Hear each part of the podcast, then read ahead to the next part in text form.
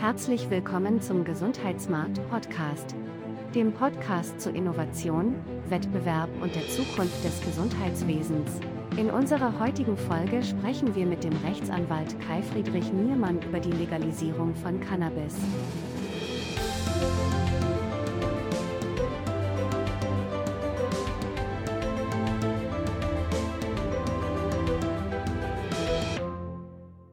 Willkommen, liebe Zuhörerinnen und Zuhörer im neuen Jahr, für das ich Ihnen viel Glück, Erfolg und Gesundheit wünsche.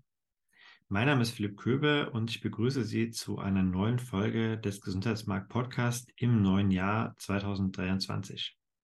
In unserer heutigen Folge sprechen wir über ein sehr kontrovers diskutiertes Thema, nämlich die Cannabis-Legalisierung. Im Bundestag gibt es zwar aktuell eine Mehrheit dafür, weswegen es auch wahrscheinlich in dieser Legislaturperiode zu einer Legalisierung kommen wird. Nichtsdestotrotz hat die ehemalige Drogenbeauftragte der Bundesregierung aus der CDU-CSU-Bundestagsfraktion sehr große Bedenken angemeldet, weswegen es ja auch in der letzten Bundesregierung nicht dazu kam, dass Cannabis legalisiert wurde. Wir wollen das Thema heute ein bisschen näher beleuchten und wollen mal schauen, was gibt es eigentlich für Möglichkeiten im Rahmen der Cannabis-Legalisierung und wie sehen eigentlich die Marktchancen aus? Wie müsste der Markt reguliert werden und was sind eigentlich die Ziele einer Cannabis-Legalisierung in Deutschland. Dafür habe ich mir einen der Experten eingeladen in dem Bereich, der international sehr gefragt ist, auf Konferenzen spricht und die Szene zu allen möglichen Fragen der Cannabis-Marktregulierung berät. Kai Friedrich Niermann kommt aus Westfalen. Er hat in Marburg, Australien und Köln Jura studiert. Danach arbeitet er unter anderem im Bundestag, für das Landgericht, für die Staatsanwaltschaft und den Verfassungsschutz und 2002 auch für das deutsche Generalkonsulat in Hongkong. Seit 2006 hat er seine eigene Kanzlei und hat sich dort spezialisiert auf CBD-Produkte und die Themen Verbraucherschutz, Produktsicherheit und die Regulierung von neuen Cannabisprodukten. Kai Friedrich Niemann ist in der internationalen Cannabis-Szene sehr gut vernetzt und gefragter Speaker auf Fachkonferenzen weltweit. Zudem engagiert er sich in zahlreichen Lobbyorganisationen ähm, im Cannabismarkt. Er berät die European Industrial Hemp Association und hatte verschiedene Rollen in der International Cannabis Bar Association inne. Ich freue mich, dass wir heute über das Thema hier im Gesundheitsmarkt Podcast sprechen können. Herzlich willkommen, Kai Friedrich Niemann. Hallo, vielen Dank, dass ich hier sein kann. Braucht Deutschland denn jetzt auch die Cannabis-Legalisierung? Ja, auf alle Fälle, auf alle Fälle. Äh, wir hatten in der Cannabis-Frage, in der Cannabis-Politik einen jahrzehntelangen Stillstand, äh, was dazu geführt hat, dass wir jetzt einen riesigen Schwarzmarkt haben, der wahrscheinlich mindestens 400 Tonnen, wahrscheinlich sogar noch mehr, 500, 600 Tonnen ähm, ausschließlich im Schwarzmarkt gehandelt werden. Im Schwarzmarkt wird keine Rücksicht genommen auf irgendwelche äh, Produktqualitätsvorschriften. Ähm, die Qualität des im Schwarzmarkt gehandelten äh, Cannabis ist äh, kontinuierlich äh, gesunken. Ähm, es gibt, wie früher, das man noch so kannte, mit Haarspray oder mit, mit, mit sonstigen Beimengungen, um das Gewicht zu erhöhen, um den Profit zu erhöhen, sehen wir jetzt in den letzten zwei, drei Jahren sogar synthetische Cannabinoide, die noch viel, viel, viel gefährlicher sind. Ähm, Im besten Falle merkt man nichts, dann war zu wenig drauf. Im schlimmsten Falle landet man damit im, im Krankenhaus äh, und hat äh, sich eine schwerwiegende Gesundheitsbeeinträchtigung zugezogen. Ähm, und das Phänomen ist ja auch nicht wegzukriegen. Äh, es wird gekifft seit Menschen gedenken, seit, seit über 100 Jahren, ähm, seit Cannabis ähm, kriminalisiert wurde. Und da muss jetzt eine Änderung her für einen besseren Gesundheitsschutz der Bevölkerung, für kontrollierte Produkte, die in den Markt kommen, für einen ganz anderen Ansatz auch in der Präventionsarbeit, in der Drogenarbeit. Ähm, man muss Schülern und Jugendlichen und jungen Heranwachsenden auf Augenhöhe begegnen und nicht wie früher immer gleich mit der Polizei drohen. Äh, früher kamen Polizisten in den, in den, in den Unterricht äh, in den äh, Schulen und äh, haben das komplette Besteck da ausgepackt, äh, wie schlimm das alles ist. Da hört keiner mehr, mehr hin. Also da muss sich wirklich jetzt was ändern. Auch diesen Paradigmenwechsel, den der Bundesdrogenbeauftragte beschwört, der muss jetzt tatsächlich eintreten. Ja, Deutschland braucht die Legalisierung. Jetzt ist es ja so, dass in vielen anderen, äh, auch europäischen Ländern, Cannabis äh, legalisiert wurde. Wie sind denn da die Beobachtungen in anderen Ländern? Also was hat sich da entwickelt äh, in den letzten Jahren? Ja, erstmal ein riesiger Markt. Ne? Äh, Kanada hat 2018 äh, legalisiert. Äh, Kanada hat auch eine sehr, sehr große traditionelle ja, Cannabiskultur im Verborgenen gehabt. Ähm, und äh, der Schwarzmarkt, der wurde jetzt so peu à peu zurückgedrängt. Ich glaube, die letzten Zahlen sind jetzt sogar so bei 40 Prozent. Äh, also 60 Prozent des Cannabishandels findet im legalen Markt statt. Ähm, dann ist auch typisch, äh, dass am Anfang die äh, Zahlen des Konsums äh, ein bisschen nach oben gehen. Vor allen Dingen so ältere ähm, Gruppen, ältere, ältere Bevölkerungsgruppen probieren das einfach mal aus, weil es ja nicht mehr verboten ist und das Stigma weggefallen ist. Das pendelt sich aber alles schnell wieder ein. Also man sieht, dass der Konsum nicht steigt, insbesondere bei Jugendlichen sogar der Konsum zurückgeht. Und das ist ja genau das, was ähm, gewollt ist. Und das äh, sieht man ähnlich auch in äh, den äh, Bundesstaaten von den, in den USA äh, und auch in, in, in Kanada, äh, Entschuldigung, in Uruguay. Äh, also eigentlich will da auch niemand mehr das Rad zurückdrehen. Auch die konservativen Kräfte, die Republikaner in Amerika, die sind für die Legalisierung. Da will keiner mehr den Schritt wieder zurückgehen. Äh, sondern eher noch äh, den, den Markt weiter ausbauen und, und weiter verbessern durch weniger Steuerbelastung. Und äh, in Amerika ringt man ja auch um, äh, um eine Legalisierung auf föderaler Ebene, um das Problem mit den Banken und dem Bargeld äh, zu lösen und nicht mal insolvenzrechtliche Vorschriften, weil das ein Bundesgesetz ist, kann für eine Cannabisfirma angewendet werden. Ähm, also eigentlich gibt es international nur durchweg positive Nachrichten zu vermelden, wenn es um, um die Legalisierung geht. Ja, in Deutschland gibt es ja auch eine relativ große politische Mehrheit, also eigentlich nur die konservativen Parteien, was in den USA offensichtlich nicht so ist, aber zumindest in Deutschland äh, die konservativen Parteien noch die einzigen sind, die dagegen sind. Wie könnte denn jetzt so eine Cannabis-Legalisierung in Deutschland aussehen oder wie könnte die, die Regulierung dazu ausgestaltet werden?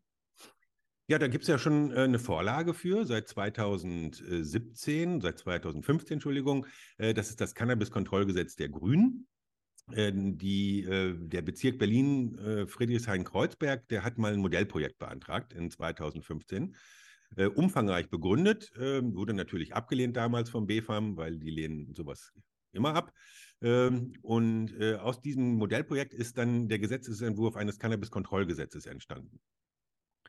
Und ähm, das ist eigentlich die Blaupause auch jetzt schon für den Entwurf, den wir jetzt entwarten, äh, beziehungsweise könnte er sein. Das ist wirklich ein komplett ausgearbeitetes Gesetz auf 70 Seiten äh, mit äh, Änderungsgesetzen, mit Begründungsteilen. Da wird der Außenwirtschaft, die Steuerlager werden da geregelt. Also alles das, was man äh, für den legalen Markt braucht. Ähm, und das ist äh, also grundsätzlich die, die komplette Handelskette wird dort äh, legalisiert äh, und Vorschriften zur Lizenzierung aufgestellt. Das heißt äh, Import, Export, Anbau, äh, Großhandel, Einzelhandel, Forschung, Transport. Äh, das sind die äh, verschiedenen Säulen. Zusätzlich natürlich dann auch zum Eigenanbau und auch zum gemeinschaftlichen Eigenanbau. und ähm, ja, so muss man sich das vorstellen. Ne? Also der ähm, jede, jede äh, Wertschöpfungs, äh, jeder Teil der Wertschöpfungskette Kette muss sich äh, einzeln lizenzieren lassen. Und es ist auch nicht so, dass ich ein Unternehmen lizenzieren lassen kann und dann wie verrückt Fachgeschäfte aufmachen kann. Das heißt, jedes Fachgeschäft am Standort muss jeweils einzeln lizenziert werden und ähm, dort die Voraussetzungen erfüllen. Ähm, das Cannabis-Kontrollgesetz lässt sich von dem ähm, Gedanken der sozialen Verantwortung hauptsächlich leiten. Äh, das heißt, wenn ich ähm, ein Fachgeschäft aufmache, dann soll ich ein Sozialkonzept erstellen, ähnlich wie bei den Spielotheken. Das kennen wir von den Spielotheken her. Das heißt, wie soll mein äh, Fachgeschäft sich in meine Nachbarschaft, in meine Umgebung einfügen? Was tue ich, um übermäßigen Drogenkonsum zu verhindern? Äh, wie bilde ich meine Mitarbeiter aus? Wie will ich sicherstellen, dass, wenn äh, Leute Hilfe brauchen, die äh, auch aus dem Geschäft heraus bekommen, etc., dann müssen die Mitarbeiter müssen geschult sein. Die sollen ein Zertifikat verantwortungsvolles Verkaufen erwerben müssen. wobei das Gesetz da nicht festlegt, wie lang diese Ausbildung ist. Das kann ein Wochenendkurs sein, das können drei Wochen äh, Intensivschulung sein. Vielleicht läuft es später auch mal irgendwann auf einen staatlich geprüften Bartender hinaus. Äh, ne? äh, also da müssen mit, mit, mit, äh, mit Wirtschaft, also mit diesen kaufmännischen Aspekten, dann können die auch zur Berufsschule gehen oder so. Ne? Ähm, äh, es soll auf jeden Fall äh, grundlegende Kenntnisse über Cannabis, über Warenkunde und über Wirkungsweise vermittelt werden, sodass das, dass der Kunde auch vernünftig beraten werden kann. Äh, so, das sind so ungefähr die, die, die wichtigsten äh, Punkte. Natürlich Produktqualität ist geregelt, äh, ne? Äh, Mikrobiologiebelastung, äh, für Pestizidanwendungen soll es äh, Grenzwerte geben ähm, und so weiter und so fort. Also das ist so, so grob mal angedacht. Mhm. Praktisch, also Cannabis hat einen aktiven Wirkstoff, Cannabis wie Alkohol, auch wie Kaffee. Ne? Also das muss geregelt werden, muss reguliert werden. Ähm, da, äh, da es jetzt aber freigegeben wird, ist die andere Seite der Medaille diese soziale Verantwortung, die damit eingeführt werden soll. Und äh, so liest man das auch aus dem Eckpunktepapier eigentlich heraus. Genau, jetzt gibt es ja das Eckpunktepapier vom Bundesgesundheitsministerium. Ähm, ist das ungefähr analog zu dem, was die Grünen da schon vor Jahren entwickelt haben? Also sind da viele Punkte aufgegriffen worden oder gibt es da auch neue Punkte noch? Ja, das ist so ungefähr äh, das. Äh, also was wir letztes Jahr ja gesehen haben in dieser Anhörungsphase, ähm, und letztes Jahr hat ja, haben ja ganz viele Organisationen auch einen äh, Eck, also einen, einen, ja, ein Eckpunktepapier oder einen, einen, wie sagt man, ein Positionspapier veröffentlicht. Äh, und unter anderem die äh, suchtmedizinischen Fachgesellschaften das sind sechs Verbände, äh, die haben ein ganz strenges Papier aufgestellt. Ne? Also äh, Cannabis soll so unattraktiv wie möglich äh, gemacht werden. Ne? Keine Außenwerbung, äh, äh generelles Werbeverbot, äh, äh, keine Edibles, keine Beverages, also nur Blüten und der Laden darf keine Außenwerbung haben, neutrale Verpackungen, begrenzte Öffnungszeiten, komplette staatliche Kontrolle über den Anbau und die Abgabe etc. etc. Äh, alles äh, mit, der, mit, der, mit der Befürchtung, dass äh, der Cannabiskonsum ins Unendliche ansteigen wird äh, und äh, ähm, man den Markt so unattraktiv wie möglich gestalten muss, um das zu verhindern. Wir wissen aber, dass das nicht der Fall ist. Das passiert so nicht. Äh, aus den, das haben wir aus den Erfahrungen gesehen in Uruguay, Kanada und den USA. Ähm, von daher ist das ein zweischneidiges Schwert. Äh, wenn ich der Industrie, und so steht es ja im Koalitionsvertrag drin, wenn ich der Industrie äh, den Auftrag gebe oder ne, wenn die Industrie das machen soll, die Verteilung, die Distribution äh, in einem legalen Markt zu organisieren, dann brauchen die auch bessere Rahmenbedingungen, attraktivere Rahmenbedingungen, sonst fangen die das gar nicht erst an. Ne? Mhm. Das sehen wir ja jetzt schon äh, bei dem Problem äh, der, der Warenverfügbarkeit. Ne? Ähm, ja, ähm, jetzt ist es ja so, ähm, dass es anscheinend auch ein großes Paket an Hürden noch gibt bei der, äh, bei der Regulierung oder bei der Zulassung ähm, oder bei der Legalisierung besser gesagt.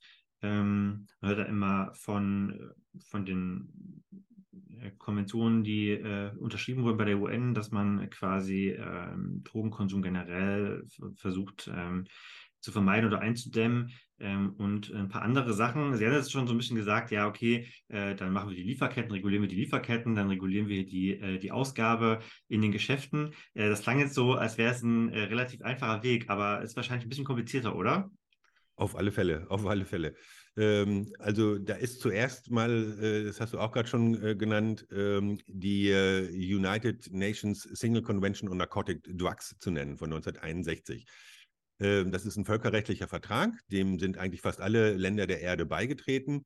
Äh, und äh, nach diesem Vertrag ist äh, die Verbreitung, der Vertrieb von Cannabis zu nichtmedizinischen oder nicht wissenschaftlichen Zwecken untersagt. Und die Mitgliedsländer dieser völkerrechtlichen Vereinbarung müssen entsprechende Maßnahmen ergreifen.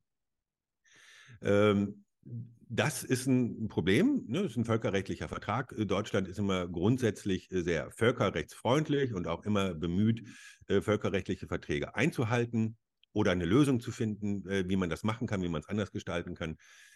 Und da muss man sich irgendwie zu verhalten zu diesem, zu diesem Vertragswerk. Da gibt es verschiedene Möglichkeiten. Ähm, Uruguay zum Beispiel beruft sich auf die Menschenrechte, den Schutz der Menschenrechte, äh, das, äh, weil die, der, äh, der, der Schwarzmarkt äh, zu kriminellem Verhalten geführt hat, was wiederum zu Toten und Verletzten geführt hat äh, und äh, sowieso auch die, ja, die, die, die freie Entscheidung, Cannabis zu nehmen, auch zu den Menschenrechten gehört. Ähm, Bolivien ist zum Beispiel ausgetreten aus diesem völkerrechtlichen Vertrag ähm, in Bezug auf Coca-Blätter. Die sind auch ähm, genau ausdrücklich erwähnt in, in dieser, im, im Anhang zur Single Convention. Äh, Coca-Blätter und äh, dann tritt man aus und äh, tritt dann äh, später wieder ein mit dem Vorbehalt von Coca-Blättern. So hat äh, Bolivien das gemacht. So hätte ja eigentlich auch gedacht, dass jeder gedacht, dass Deutschland das machen äh, wird. Ähm, Deutschland hat sich da jetzt für einen anderen Weg äh, en entschlossen. Äh, weil 1988 gab es ein weiteres äh, Abkommen, äh, ein völkerrechtliches Abkommen äh, zur, zur, ähm, zur, ja, zur, zur Drogenpolitik. Äh, und da hat Deutschland schon so, eine, so, eine, so einen Vorbehalt erklärt, dass die Rechtsauffassung bezüglich ähm, einzelner Drogen sich ändern und im Wandel sein kann. Und das ist jetzt passiert. Ne? Man äh, sieht jetzt äh, die Cannabis-Regulierung oder das Cannabis-Verbot, das ist gescheitert. Das hat nicht dazu beigetragen, dass der Gesundheitsschutz äh, gefördert wurde oder verbessert wurde oder der Jugendschutz, ähm, äh, geschweige denn äh, der Schwarzmarkt äh, zurückgedrängt werden konnte. und deshalb interpretiert Deutschland jetzt die, seine Verpflichtungen anders, als es vielleicht vom Wortlaut her in der, in der Konvention drinsteht. Das ist ein sehr mutiger Schritt. Das hat bisher so auch noch keiner gemacht. Äh, und jetzt rätseln natürlich alle, äh, ob das durchgeht, wann das durchgeht, wie das durchgeht, äh, weil die Single Convention ist nicht das einzige Problem. Es gibt auch noch EU-Recht, ähm, den sogenannten EU, EU-Acquis, den EU-Besitzstand an Vorschriften und Regelungen.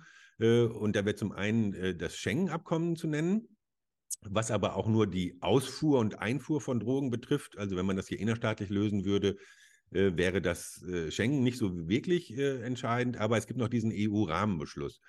Ähm, da ist auch vieles umstritten. Da steht zum Beispiel drin, äh, dass Cannabis, auch Cannabis, äh, der, ne, der Handel zu unterbinden ist, wenn er nicht mit Berechtigung erfolgt. Jetzt sagen manche Gelehrte, okay, äh, wenn man innerstaatlich ein Legalisierungsgesetz hat und einführt, dann ist das mit Berechtigung, dann geht das. Ne? Ähm, dann stellt sich die nächste Frage, Außenhandel. Ne? Wenn Kanada und Uruguay zum Beispiel nach Deutschland exportieren wollen, würde das derzeit nicht gehen. Da müsste man dann äh, einen internationalen Handelsvertrag auf bilateraler oder multilateraler Ebene abschließen. Das dauert ein bisschen, das dauert so zwei, drei, vier Jahre. Das haben wir an diesen großen, an PETA und CETA gesehen. Ne? Im Zweifel kann es vielleicht sogar dann auch ganz scheitern. Äh, vielleicht kann es aber auch alles ganz schnell gehen heutzutage. Ne? Man kann ja mittlerweile in zehn Monaten einen äh, LNG-Terminal-Plan äh, genehmigen und sogar bauen äh, und in Betrieb nehmen. Äh, ausgeschlossen ist da nichts. Ähm, aber das müsste man auch erstmal machen, ne? um Importe überhaupt möglich zu machen. und dann stellt sich die Frage, ob die EU vielleicht sogar das ähm, die, die, die ausschließliche Zuständigkeit für, für internationalen Handel hat. Ne? Weil diese, diese ähm, äh, ja, das haben wir eigentlich an die, an die EU abgetreten, dieses Recht, ne, Handelsverträge abzuschließen. Ähm, und das macht die ganze Sache gerade so schwierig, äh, ne, dass äh, die Bundesregierung zu dem Schluss gekommen ist, dass derzeit nur im Inland angebaut werden darf. Ne. Das heißt, jedes einzelne Gramm, was in Deutschland verkauft wird, muss in Deutschland ähm, kultiviert worden sein und in Deutschland weiterverarbeitet worden sein. Weil das, äh, das mag die Industrie auch nicht. Ne? Die mag jetzt klare Ansagen, äh, stell dir den Fall vor, in vier, fünf Jahren äh, ne, sind äh, nach langer, harter äh, diplomatischer Arbeit doch Importe möglich. Äh, und die deutschen Anlagen, die dann für teures Geld hier hingestellt worden sind, für 20 bis 25 Millionen Euro, eine Anlage, die vielleicht so 10, 12, 13 Tonnen Output hat im Jahr, ne, und wir brauchen 400, vielleicht 500, vielleicht 600 Tonnen, dann wird die von heute auf morgen unrentabel. Ne? von daher sind im Moment alle ein bisschen, bisschen verzweifelt und wenig motiviert. Mhm.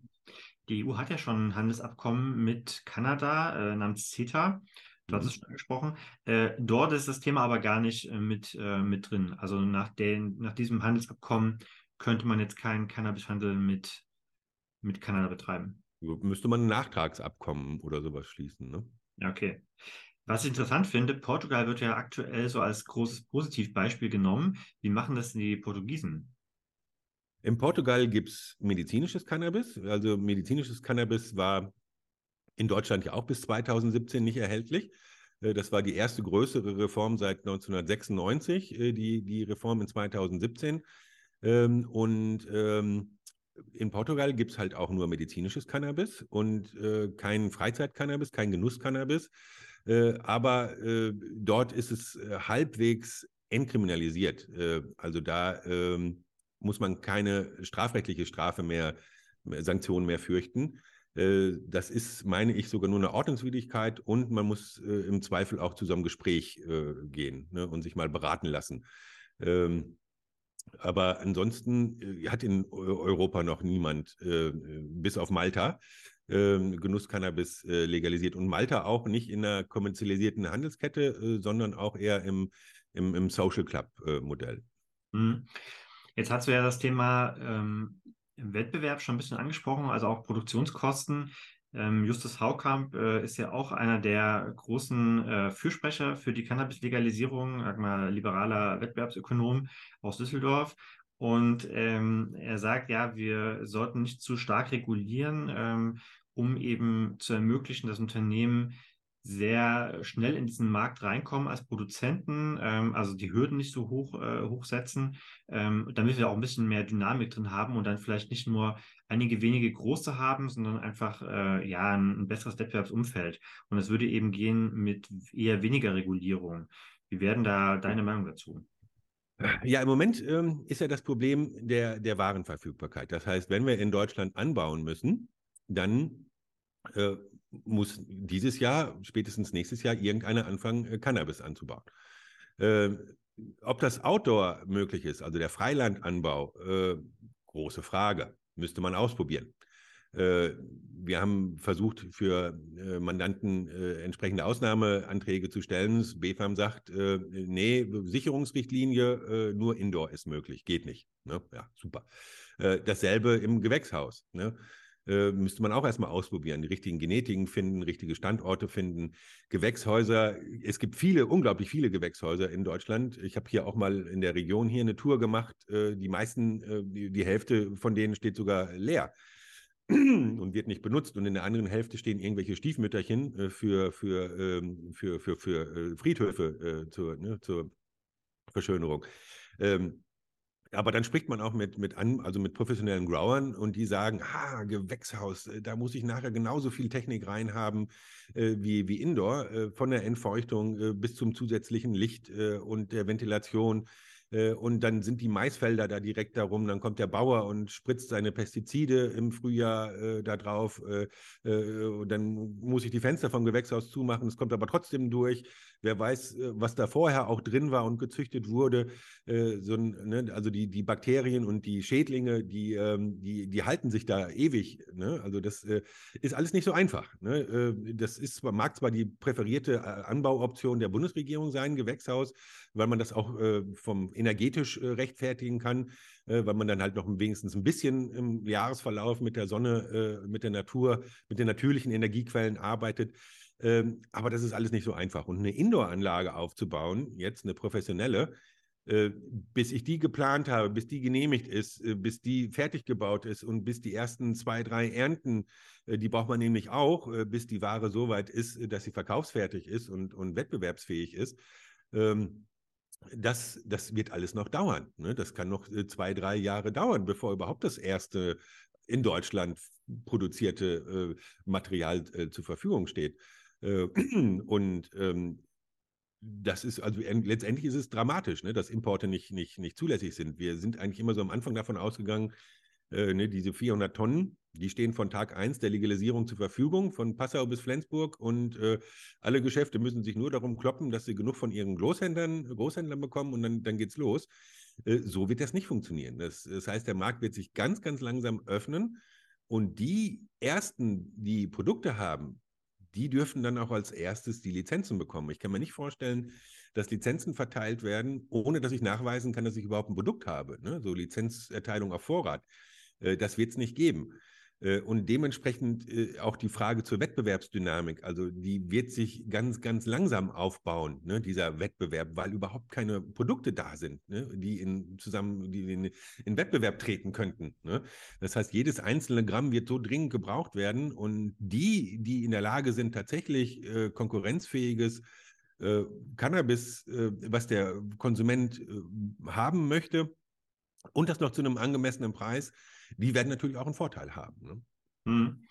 Also, so wie Justus Haukapp sich das, glaube ich, vorstellt, ist, ähm, ich habe halt ein Gewächshaus und ähm, ich baue vielleicht mal ähm, Blumen an und dann baue ich mal Tomaten an und wenn äh, sich die Marktchancen ergeben, baue ich dann auch mal Cannabis an. So äh, kann sozusagen zwischen, zwischen den Produkten relativ schnell wechseln. Das ist natürlich äh, aus einer ökonomischen Brille betrachtet. Äh, wir wissen immer, das ist natürlich ein bisschen Lehrbuchtheorie und ähm, in der Praxis äh, hattest du ja die Probleme angesprochen. Äh, man kann nicht in jedem Gewächshaus beliebig da mal Cannabis anbauen. Ähm, aber prinzipiell äh, wäre das so ein bisschen die Idee. Und je niedriger die Regulierungshürden sind, umso einfacher kann ich dann eben als, ähm, sag mal, Gewächshausbetreiber sagen, jetzt mache ich Cannabis. Da hole ich mir die Lizenz, die ist vielleicht dann auch nicht so unfassbar schwer zu bekommen. Und dann kann ich das relativ einfach auf den Markt bringen und so können dann eben, sag mal, auch mittelständische oder kleinere Unternehmen sagen, okay, das machen wir jetzt auch, weil das äh, Wettbewerbsumfeld bietet es eben einfach mit dieser Möglichkeit. Theoretisch, äh, ja. Ich meine, äh, ich habe das äh, Interview gesehen bei ihm auf NTV. Ne? Renditen wie beim Anbau von Tomaten und Gurken war nachher die, die Überschrift. Oder wie bei Stiefmütterchen, ne? wie es jetzt ist. Das ist klar, aber ich glaube, dann würde ich als Gewächshausbesitzer oder Bauer dann doch lieber Stiefmütterchen züchten, weil die sind wesentlich unkomplizierter. Ähm, wenn man nicht Cannabis wirklich mit Leidenschaft angebaut hat und ein Master Grower oder ein Grower ist, äh, und, und dann soll ich mich in drei, vier, fünf Monaten in, in, in den Cannabis-Anbau äh, äh, ähm, spezialisieren und, und das, das hinkriegen. Das wird so nicht funktionieren. Das kann ich mir nicht vorstellen. Wenn, dann müssten das äh, tatsächlich auch die Firmen übernehmen, die äh, jetzt ihre Joint Ventures mit Kanada, mit den USA, mit Uruguay haben, etc. Es gibt viele Master Grower, aber die sind auch sehr begehrt gerade, äh, sehr teuer, sehr schwer zu finden. Äh, und dann müsste man ganz kleinteilig, aber gut organisiert äh, über Deutschland verteilt äh, in den Gewächshäusern und das auch nur von Mai bis Oktober. Ähm, also das, das stellt man sich einfach ein bisschen, ein bisschen einfach vor. Das, das mhm. meinte ich eben. Ne? Im Moment sind da alle so ein bisschen wenig euphorisch gerade. Ähm, weil das nicht die richtige Perspektive ist. Ne? Ja, aus einer ökonomischen Perspektive macht es ja auch äh, eher Sinn, arbeitsteilig zu arbeiten und zu sagen, naja, wir bauen das Zeug natürlich dort an, wo es äh, ähm, zum Beispiel energieeffizientesten einge angebaut werden kann, also in Südamerika oder in anderen Ländern äh, mit viel Sonne. Wir würden ja auch keine Tomaten in Deutschland anbauen, das ist ja theoretisch möglich, aber wir machen es halt nicht, weil es andere Länder viel günstiger machen können. Und es wäre ja beim Cannabis dann auch die logische Konsequenz zu sagen, naja, wir importieren das lieber und äh, Deutschland baut hier ein Vertriebsnetz auf, äh, wo man das ähm, gut verkaufen kann. Und ähm, wir gehen hier aber nicht selber in die Produktion. Ja, auf alle Fälle. Ich habe zum Beispiel einen äh, Mandanten aus Spanien, äh, der hat unten im Süden äh, in so einer Hochlage äh, eine Anlage mit 180.000 Quadratmetern, also insgesamt mit Wirtschaftsflächen und Anbauflächen, äh, wenig äh, Vegetation drumherum, in der Höhenlage immer perfekte Luftfeuchtigkeit, perfekte Sonne, keine Vegetation drumherum. solche Anlagen, das ist mitten in Europa. Ne? Äh, die können kostensparend produzieren. Ne? Äh, oder die ganzen Anlagen in Lesotho, in Südafrika, in Kolumbien, Nordmazedonien äh, etc. Ne? Ähm, äh, es gibt im Moment auch gar nicht äh, so viel Material und auch gar nicht so viel Workforce, ne? um jetzt hier nochmal flächendeckend eine Indoor-Produktion aufzubauen mit, mit wirklich mit Handarbeit und, und Brick and Mortar und ne? ähm, ja, das wird schwierig. Ja. Das wird eine energetische und logistische Herausforderung. Ja, wir stehen ja sowieso wahrscheinlich vor einer ähm, äh, vielleicht Energieknappheit äh, in, den, in den nächsten Jahren, wenn jetzt äh, Atomkraftwerke abgeschaltet werden und andere Energieträger eigentlich zurückfahren, zurückgefahren werden, also fossile, ähm, dass man eigentlich diesen ganzen Energiebedarf gar nicht hat. Und äh, was auch immer ein bisschen vergessen wird äh, tatsächlich, ist diese Personalintensität. Also ähm, wir holen uns ja auch Erntehelfer aus dem Ausland regelmäßig nach, äh, nach Deutschland. Ähm, weil es hier keiner machen will, diese Arbeit. Ähm, beim Cannabis wird es vielleicht ein bisschen anders sein, weil es äh, vielleicht auch ein äh, Produkt ist, was ein bisschen emotionaler ist als Gemüse.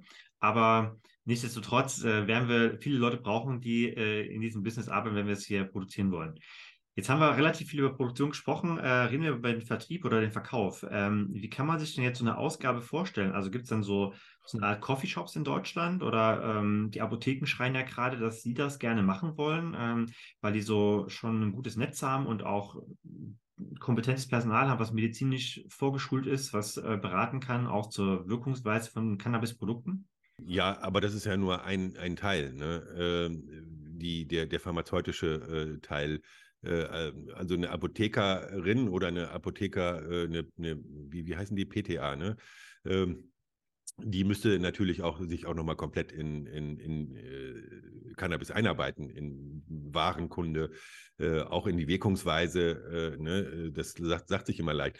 Ähm, natürlich wollen die Apotheken mitmischen. Äh, die haben es ja auch nicht, nicht leicht heutzutage. Äh, ne? Wenn ich äh, ähm, mir angucke, wo, wo deren Gewinnmargen teilweise liegen, mit welchen Produkten, bei welchen Produktgruppen. Ähm, aber das ist nicht die Absicht der Bundesregierung. Die hat den Koalitionsvertrag geschrieben durch lizenzierte Geschäfte. Natürlich kann das auch eine Apotheke sein, aber muss dann halt lizenziert sein. Ne? Und auch die Vorschriften, die ich eben mal so angerissen habe, dann natürlich auch einhalten. Ähm, ne? Das ist die große Frage. Äh, aber nochmal, dass das wirklich deutlich wird, weil äh, diese Frage stellt sich im Moment gar nicht, äh, weil nicht wirklich absehbar ist, wo die Produkte herkommen. Ne? Also wir reden jetzt mal über eine ideale Welt sozusagen, in der genug Produkte ähm, vorhanden sind. Ne? Ähm, und ähm, ja, zum Beispiel war ich in, in Amerika mal 2019 und da ist das eigentlich immer ähnlich aufgebaut. Das heißt, man kommt in, das, in die Dispensary, in das Fachgeschäft hinein das ist dann wie so ein U, das kann man ablaufen. Am Anfang gibt es dann die Blüten, äh, dann gibt es vielleicht Hasch, äh, dann gibt es vielleicht die Waypens, äh, dann gibt es die Abteilung mit den Edibles, mit den Beverages, dann noch Zubehör, Blättchen, vielleicht noch ein bisschen Merchandise. Und ähm, dann wird man da so durchgeschleust, praktisch. Ne? Und dann ähm, konnte ich auch mal mit dem Besitzer sprechen. Und äh, weil ich hatte damals schon diese ganzen Ideen da aus dem Cannabis-Kontrollgesetz gelesen und ihn gefragt, ob seine Mitarbeiter denn ausgebildet wären und so, ne, und wie die das handhaben würden. Und dann zieht er mich so weg und so ganz leise, ne? Äh, nein, nein, ne, die, die, die sollen gar nicht so viel mit den Leuten sprechen. Ne? Äh, am Wochenende kommen hier 3.000, 4.000 Leute, ähm, äh, ne, da, da vorne auch der große Parkplatz. Äh, und wir trying to build a machine hier. Ne? Wir versuchen hier eine Maschine zu bauen. Ne? So zack, zack, zack, zack. Äh, ne? Da muss das wirklich schnell gehen. Ähm, und da bleibt dann keine Zeit für, für dieses verantwortungsvolle Verkaufen, für diesen hehren Gedanken. Ne? Ähm, und das ist auch eine große Frage, die wird im Moment nicht diskutiert, weil die anderen Probleme noch, äh, noch überliegen. Äh, aber die Lizenzierung, äh, das Lizenzierungsmodell, das ist, äh, das wird wirklich heikel. Ne?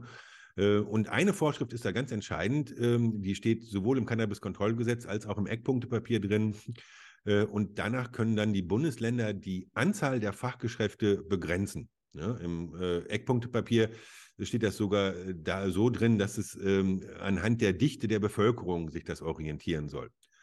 Äh, das heißt, kein freier Markt. Das heißt, wenn einmal die gesetzte äh, Zahl oder das gesetzte Limit an Fachgeschäften überschritten ist, dann gibt es keine weiteren Lizenzen. So, ne?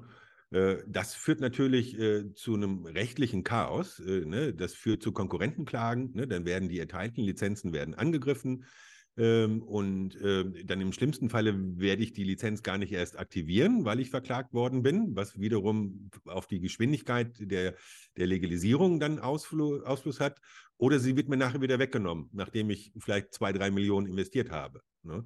Ähm, die Alternative wäre praktisch, das den Markt regeln zu lassen. Das heißt, es würde in den ersten zwei, drei, vier Jahren zu einer Überversorgung kommen, zu einem Überangebot ähm, was dann durch, einen, durch eine Marktbereinigung, durch einen Market Shakeout äh, wieder erledigt werden müsste. Ne? Sodass äh, dann am Ende die Läden übrig bleiben, die die besten Produkte und den besten Service haben. Äh, da kommen jetzt wieder diese Suchtgesellschaften ins Spiel, die sagen, nein, um Gottes Willen, da müssen wir eine Schranke äh, zwischen haben, ne? sonst wird der Cannabiskonsum ins Unendliche sich steigern. Ne? Äh, aber das wird eine richtige Stolperfalle für uns Anwälte natürlich gut. Wir verdienen mit jeder Situation oder wir werden in jeder Situation gebraucht, ne?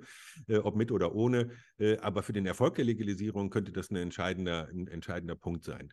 Ähm, und äh, genau, also das äh, und je nachdem, wie strikt das dann ausgestaltet wird, ist es halt auch möglich, dass zum Beispiel Bayern sagt, ne, wir lassen nur in den Oberzentren einen Coffeeshop jeweils nur einen zu. Ne? Während in Berlin großflächig äh, in, der, in der Innenstadt, in den kleinen Kiezen äh, lizenziert wird und dann so ein, so ein Coffeeshop-Feeling wie in Amsterdam aufkommen kann, ne? die dann womöglich Inhaber geführt sind, wo der Inhaber seine Kunden kennt und auch vernünftig beraten kann. Äh, und in Bayern hat man dann genau die Situation, die ich in Seattle gesehen habe, ne, wo dann äh, wirklich äh, dann 3000 Leute am Wochenende da durchgeschleust werden und keine Zeit für Beratung und für. Äh, also, das sind so die beiden Pole, die ich so sehe, die, die ähm, im Regulierungsmodell, also im Abgabe- und im Vertriebsmodell äh, aufkommen könnten. Ja, also wir haben ja im Gesundheitswesen ja relativ viel. Ähm, Regulierung von ähm, Leistungserbringung, also wer, äh, wie, viele, wie viele Ärzte es gibt, äh, wie viele Psychotherapeuten es gibt, das ist ja relativ, stark reguliert und führt auch zu vielen Problemen, also zu Unter- und Überversorgung, ähm, was ja einfach die logische Konsequenz ist, ähm, weil ja auch Menschen Präferenzen haben, wo sie wie arbeiten wollen. Und ich sehe auch eigentlich gar nicht, ähm, also wir haben ja auch, soweit ich weiß, keine äh, Beschränkungen für, für Wettbüros und Spielcasinos und andere äh, Einrichtungen, die potenziell suchtgefährdend sind. Also wenn ich hier durch Köln gehe, habe ich nicht das Gefühl, dass, es, äh, dass die überhaupt eine Lizenz brauchen oder dass es da schwierig ist, so ein, so ein Ding zu eröffnen. Von daher ist ja die Frage, äh, wenn wir andere Einrichtungen haben, wo man potenziell suchtgefährdende äh, Dinge machen kann, ob das dann sehr sinnvoll ist. Was ich äh, kennengelernt habe letztes Jahr, waren so äh, Clubs äh, in Barcelona, ich weiß gar nicht, ob das legal ist oder nicht. Ähm, das könnte ich mir eigentlich auch ganz gut vorstellen als Ausgabemöglichkeit, dass man äh, quasi Mitglied wird in dem Club, äh, weil das ja auch dann so ein bisschen diesen Community-Gedanken äh, mitbringt. Äh, das heißt, jemand passt auf mich auf, äh, klickt vielleicht auch mit, ähm, wenn ich wenn ich Probleme bekomme ähm, und dann gibt es vielleicht eher so auch diese sozialen Aspekte, die in diesem Cannabis-Kontrollgesetz schon vorgesehen sind, äh, dass die halt auch adressiert werden irgendwie. Ja, also die äh, Cannabis Social Clubs in, in Spanien äh, sind vom Prinzip her legal. Äh, das geht wohl auf, eine, äh, auf ein Urteil vom obersten Gerichtshof dort zurück. Äh, de facto sind das aber Wirtschaftsbetriebe, die von ein, zwei, drei Leuten geführt werden äh, und die da fürstlich dran verdienen tatsächlich, gerade weil auch die ganzen Touristen abgedeckt werden. Ähm, ich, ich, glaube, der, der, der oberste Gerichtshof hat gesagt, du darfst es nur auf der Fläche konsumieren und du darfst auch nichts mit rausnehmen. Ne? Ähm, macht natürlich keinen Sinn. Ne? Steht auch ein großes Schild da vorne dran. Ne? Ähm, ja, ja, macht es nicht so öffentlich so, ne? heißt es dann. Ne? Dann da kannst du es doch mit rausnehmen. Ähm, aber grundsätzlich äh, stimme ich dir zu und da äh, sagen auch alle drogenpolitischen Sprecher und Sprecherinnen der Ampelfraktion, also äh, Wegge, Heidenblut, Lüttke und äh, Kappert-Gontert und Heidmann, ähm, dass sie das wollen, das Cannabis Social Club Modell, ne? der gemeinschaftliche Anbauclub. Ähm, man muss jetzt auch dazu sehen, dass ähm, äh, sich in den Jahrzehnten der Produktion Deutschland ja auch zu einem Großteil durch Eigenanbau versorgt hat. Ne? Du kannst in jede Gemeinde, in jede Kommune gehen und hast mindestens drei äh, Headshops zur Auswahl, wo du entsprechendes Zubehör kaufen kannst. Ne? geschweige von den Internet, von den Angeboten im Internet. Ne? Äh, also hier wird permanent Eigenanbau betrieben. Ist auch gut so. Ich weiß nicht, kann man schwer sagen. Sind es 25 Prozent, werden es nachher 30 Prozent sein? Äh, wenn der Eigenanbau jetzt als äh, Plan B im, im Sommer jetzt schon kommt, ne, hat er natürlich auch einen gewissen Vorlauf. Das heißt, die Leute werden dann wahrscheinlich tatsächlich anfangen, zu Hause noch mehr anzubauen. Ähm, und ähm, die, äh, die gemeinschaftlichen Anbauclubs sind natürlich auch sehr, sehr charmant. Äh, klar, ne? Äh, das kann man nach dem deutschen Vereinsrecht organisieren. Kann man sagen, ein Anbauclub braucht mindestens sieben Mitglieder die Regelung, ne, da, kann man jedes Jahr das Finanzamt vielleicht sogar halbjährlich vorbeischicken, die Zahlen kontrollieren lassen. Äh, dann müssen sie die Pflanzenanzahl, ne, wenn man, wenn ich das Recht habe, drei Pflanzen eigen, im Eigenanbau zu haben und dieses Recht an den Social Club übertrage, äh, ne, kann man sich vorstellen, ne, in Berlin oder in Hamburg einen Social Club mit 1000 Mitgliedern, äh, der dann 3000 blühende Pflanzen im Bestand hat, das ist dann auch schon eine riesige Anlage. Ne? Äh, wenn man so mit Demikern spricht, sagen die, wenn wir 1500 Pflanzen äh, blühend haben, dann ist das schon eine große Nummer, ne? dann ist das schon, äh, dann sind wir schon gut dabei, so. Ähm, äh, dann stellt sich natürlich die Frage, bei jedem Anbau wird es eine Überproduktion geben. Ne? Ähm, da gab es zum Beispiel in Berlin auf der Konferenz vom Hammverband kam dann die Idee auf, ja, man könnte ja eine gemeinnützige GmbH gründen, die dann diesen über diese Überproduktion an äh, Nichtmitglieder, äh, an, an Dritte äh, weiterverkauft. Ne? So kann ich dann auch, wenn ich in Hamburg bin, aber im Social Club in München eigentlich bin, äh, dann auch was mir besorgen, wenn ich unterwegs bin. Ähm, und ähm, das, also ich finde es auch gut. Ne? Das ist, ist eine gute Möglichkeit, das kann man auch gut kontrollieren. Äh, äh, das Problem ist natürlich, in Berlin oder in Hamburg äh, wird dann jeder sagen, ja, ja, ja, ja Social Club, Social Club hier. Ne? Und de facto ist es aber irgendwie dann doch eine, eine, eine Schwarzmarktinstitution, die sich nicht an die Regeln hält. Und wenn die Industrie natürlich auch diese Aufgabe übernehmen soll, dann muss auch der Social Club, da müssen die wirklich gut kontrolliert werden. Äh, weil äh, die unterliegen den strengsten ähm, Bedingungen. Und äh, wenn dann auf der anderen Seite da Missbrauch betrieben werden kann, dann wäre das unfair, ne? wenn ich die ganzen Investitionen in die Hand nehme. Ähm, aber das wird sich jetzt zeigen, ne? ob dieser Plan B vielleicht sogar die ersten zwei, drei Jahre tatsächlich den Vorzug erhält und sich da eine Kultur entwickeln kann, ne? eine Cannabis Social Club Kultur, äh, ernsthaft umgesetzt, ernsthaft kontrolliert äh, ne, äh, und ähm, wir das praktisch unser, unser deutsches Modell werden wird. Das muss man jetzt sehen. Hm. Ja, es würde ja auch gleich äh, zwei Probleme eigentlich adressieren. Einmal das Thema, äh, dass man ja möglicherweise diese größeren Social Clubs, diese größeren Strukturen besser kontrollieren kann. Also kleinteilige Shops. Also wenn ich mir jetzt vorstelle, hier ähm, Köln-Ehrenfeld, wo ich wohne, ähm, sehr ähm, diverses Milieu. Ähm, hier gibt es, ähm, sag mal so, so analog bisschen zu äh, Prenzlauer Berg, ähm, hohe Einkommen und ähm, auch sehr viel äh, Kulturangebot und äh, Angebot an äh, hochpreisigen Ausgehmöglichkeiten. Und äh, hier würde es wahrscheinlich äh, direkt zehn Shops geben ähm, für, für Cannabisprodukte. Und ähm, würde es jetzt einen Social Club geben, wäre der wahrscheinlich viel größer, äh, viel besser zu kontrollieren und hätte man viel bessere Möglichkeiten, da auch äh, zu schauen, ob die Vorschriften eingehalten werden, weil wir ja auch äh, aus bürokratischen Gesichtspunkten eigentlich das Problem haben, dass kleinteilige Strukturen ja viel schlechter überwacht werden können als äh, größere Strukturen. Wäre zumindest mal meine Hypothese. So, das wäre das eine Problem. Und das andere ist natürlich so ein bisschen diese aktuelle Kultur in Deutschland, dass man eigentlich so ein bisschen von diesen Konzernstrukturen wegkommen will, vom Kapitalismusgedanken und dann würde dieser Social Club, der ja äh, vielleicht als gemeinnützige GmbH geführt wird oder als Verein, was auch immer man dann für, für Möglichkeiten hat, das auszugestalten, ähm, ganz andere äh, Interessen auch hat, also eher diesen äh, sozialen äh, Community-Gedanken und nicht diesen Gedanken, ja, hier steckt ein Unternehmen dahinter, was äh, super hohe Profite erwirtschaften will. Ja, ne, so ein bisschen Sozialromantik äh, kann auch nicht äh, schaden, mal zwischendurch, auf alle Fälle.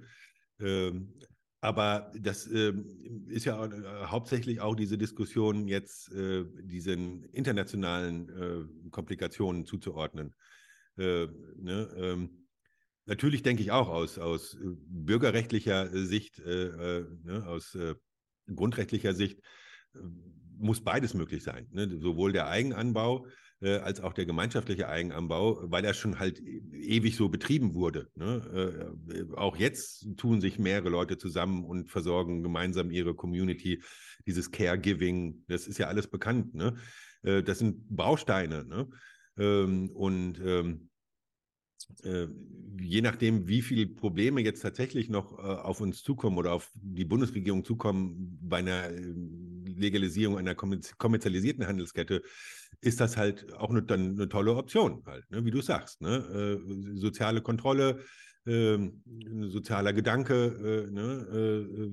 und auch eine Chance, dass sich hier in Ruhe eine, eine Cannabiskultur, eine neue Cannabiskultur, eine offene Cannabiskultur entwickeln kann ohne zu sehr äh, mit, mit, äh, mit Einflüssen von ja bereits durchkapitalisierten, legalisierten äh, Staaten aus Nordamerika. Äh, ne? Klar, auf alle Fälle. Ich hatte jetzt auch ein bisschen den Eindruck gehabt, dass dieser wirtschaftliche Aspekt sowieso gerade ein bisschen unter Druck kommt. Äh, du hast es ja auch schon gesagt. Also es gibt ja ein paar Unternehmen in Deutschland, die schon mit Medizinalcannabis arbeiten und die erwirtschaften jetzt ja keine super hohen Gewinne Und wenn man jetzt ins Ausland guckt, äh, Aktienkurse von, äh, von großen Cannabis-Herstellern, die sind ja auch nicht berauschend. Ja, das, das ist wohl so. Ähm, das ist aber in, äh, in, in Kanada äh, zum einen äh, der Tatsache geschuldet, dass die äh, am Anfang auch zu wenig lizenziert haben. Da waren zu wenig Geschäfte, äh, weil der Lizenzierungsprozess äh, zu lange gedauert hat. Und es war von, von ähm, Gemeinde zu Gemeinde, von Kommune zu Kommune ist das unterschiedlich geregelt. Äh, dann wurde auch zu viel äh, in den Anbau investiert. Das heißt, die mussten letztes Jahr, glaube ich, 400 Tonnen medizinisches Cannabis vernichten. Das hätte ganz Deutschland für ein Jahr versorgen können. Ne? Ähm, weil einfach zu viel äh, Produktionskapazitäten geschaffen wurde. Ne? Äh, und äh, ich kriege jede Woche fast einen Anruf von irgendeiner Firma äh, aus, aus Übersee, aus Südamerika, aus Afrika, die einfach weiter Anlagen bauen und noch nicht mal wissen, wo, wohin sie es verkaufen wollen. Ne? Ähm, das muss man natürlich, klar, das muss man, das muss man im, im Blick haben. Es gibt aber auch äh, diese sogenannten MSOs, MSOs in Amerika, die Multi, Multi-State Operators, äh, die Operationen in verschiedenen Bundesstaaten haben. Da geht es mittlerweile. Also man kann da schon so langsam mit Geld verdienen, aber äh, man muss erstmal was mitbringen. Und so war das beim medizinischen Cannabis, äh, ne, diese ganze Vertriebsstruktur, äh, bis die aufgebaut war. Ich meine, die letzten Zahlen waren, es gibt 119 Anträge von verschiedenen Firmen, also 119 Importgenehmigungen, grundsätzliche Importgenehmigungen.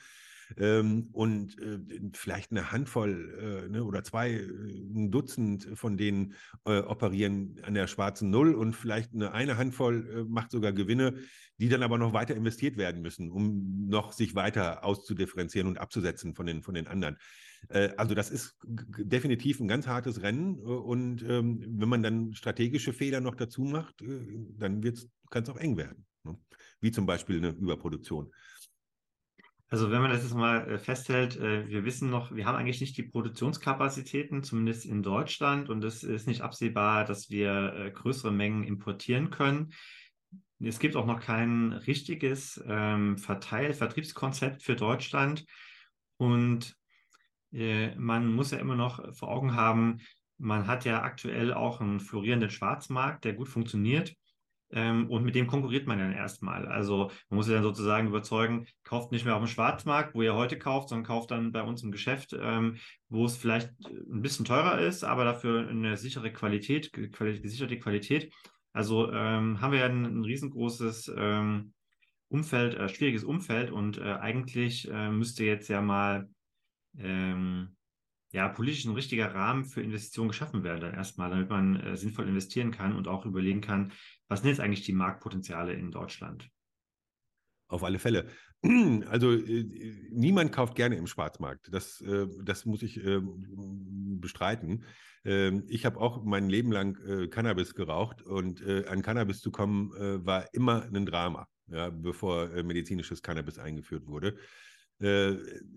Und Cannabis jetzt auf der Straße zu kaufen, ist äh, gefährlich. Das grenzt an, an Selbstmord. Also äh, das ist nicht so wie in, in Kalifornien oder wie in Kanada äh, oder wie in Uruguay, wo es wirklich äh, so Cannabis-Communities und äh, Craft-Grower und äh, ne, seit den 50er Jahren so eine Cannabis-Kultur gibt. Ähm, ne? Das ist ja auch alles viel größer da und wurde auch weniger kontrolliert äh, und konnte sich ganz anders entwickeln als hier im, im dicht besiedelten Deutschland.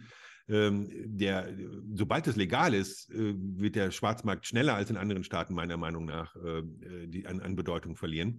Aber völlig richtig, ja. Äh, ne, da muss jetzt, die sind alle verwirrt von dieser Erkenntnis, ne, wenn man es dann nämlich wirklich mal durchdenkt, ne, äh, dass man es hier auch anbauen muss, äh, wie kompliziert und wie technisch äh, aufwendig und wie energetisch aufwendig das alles werden wird. Ähm, aber vielleicht erleben wir ja noch eine Überraschung dieses Jahr. Ne? Wie gesagt, bis, beim LNG-Terminal hat das in zehn Monaten geklappt. Ne? Wenn sich jetzt die Erkenntnis durchsetzt und noch mehr Länder und Staaten, ich meine, guck in, in der EU, äh, ne? du äh, schaust nach äh, äh eine Tschechische Republik, äh, Malta, äh, Luxemburg, Niederlande, alle denken über, über eine Legalisierung nach, über eine Veränderung. Und Deutschland ist da jetzt auch wirklich dran. Ne? Ähm, der Bundesdrogenbeauftragte äh, ist ja der, ja der Beauftragte für diese Frage vom Gesundheitsministerium und der ist nur unterwegs und spricht mit allen. Ne? Äh, in Europa. Äh, und genauso äh, kann sich das dann ja auch in Kanada oder in Uruguay durchsetzen. Das ging auch ganz schnell beim medizinischen Cannabis. Ne? Zuerst waren es nur Kanada und, und die Niederlande.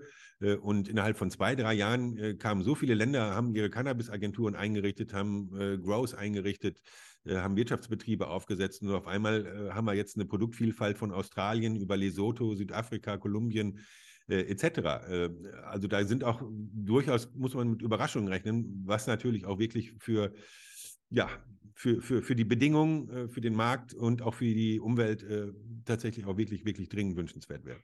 Ja. Ja, du bist ja international unterwegs äh, in der Beratung von Unternehmen, die ins Business einsteigen wollen oder schon drin sind. Äh, hast du noch Tops oder Flops äh, aus dem Cannabis-Business? Wir haben ja schon einige angesprochen jetzt. Äh, Gibt es noch weitere, die du unbedingt Menschen, die in dem Bereich einsteigen wollen, auf den Weg geben würdest? Uh, Make Your PhD in Cannabis habe ich mal in uh, New York auf einer Konferenz gehört von der Vizepräsidentin von ArcView, ja, auch selber Juristin, das war auf einer Anwaltskonferenz.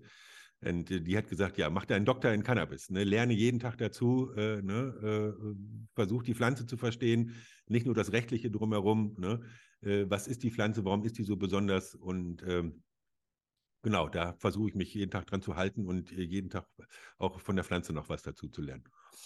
Können eigentlich Biologen auch in dem Bereich äh, promovieren? Weiß ich gar nicht, wahrscheinlich schon. Das werden wir wahrscheinlich auch bald sehen, ne? dass da äh, neue Studiengänge eingeführt, werden. Ne? Universität Hohenheim ist ja ganz vorne dabei in der Nutzerforschung auch. Ähm, das wird uns noch, äh, wird uns noch viel begleiten. Okay, zum Abschied wollen wir natürlich mal positiv rausblicken in die Zukunft. Äh, jetzt gibt es das Eckpunktepapier. Wann rechnest du denn mit einer Verabschiedung und wie geht es dann eigentlich weiter? Also wir haben ja jetzt schon skizziert, was alles noch äh, auf den Weg gebracht werden muss ähm, äh, auf Produzentenseite, aber politisch, was äh, wären jetzt so die nächsten Schritte? Also bisher hat das äh, Gesundheitsministerium immer alles eingehalten, was es angekündigt hat. Und die letzte Ankündigung war jetzt der Gesetzesentwurf spätestens Ende Quartal 1 2023.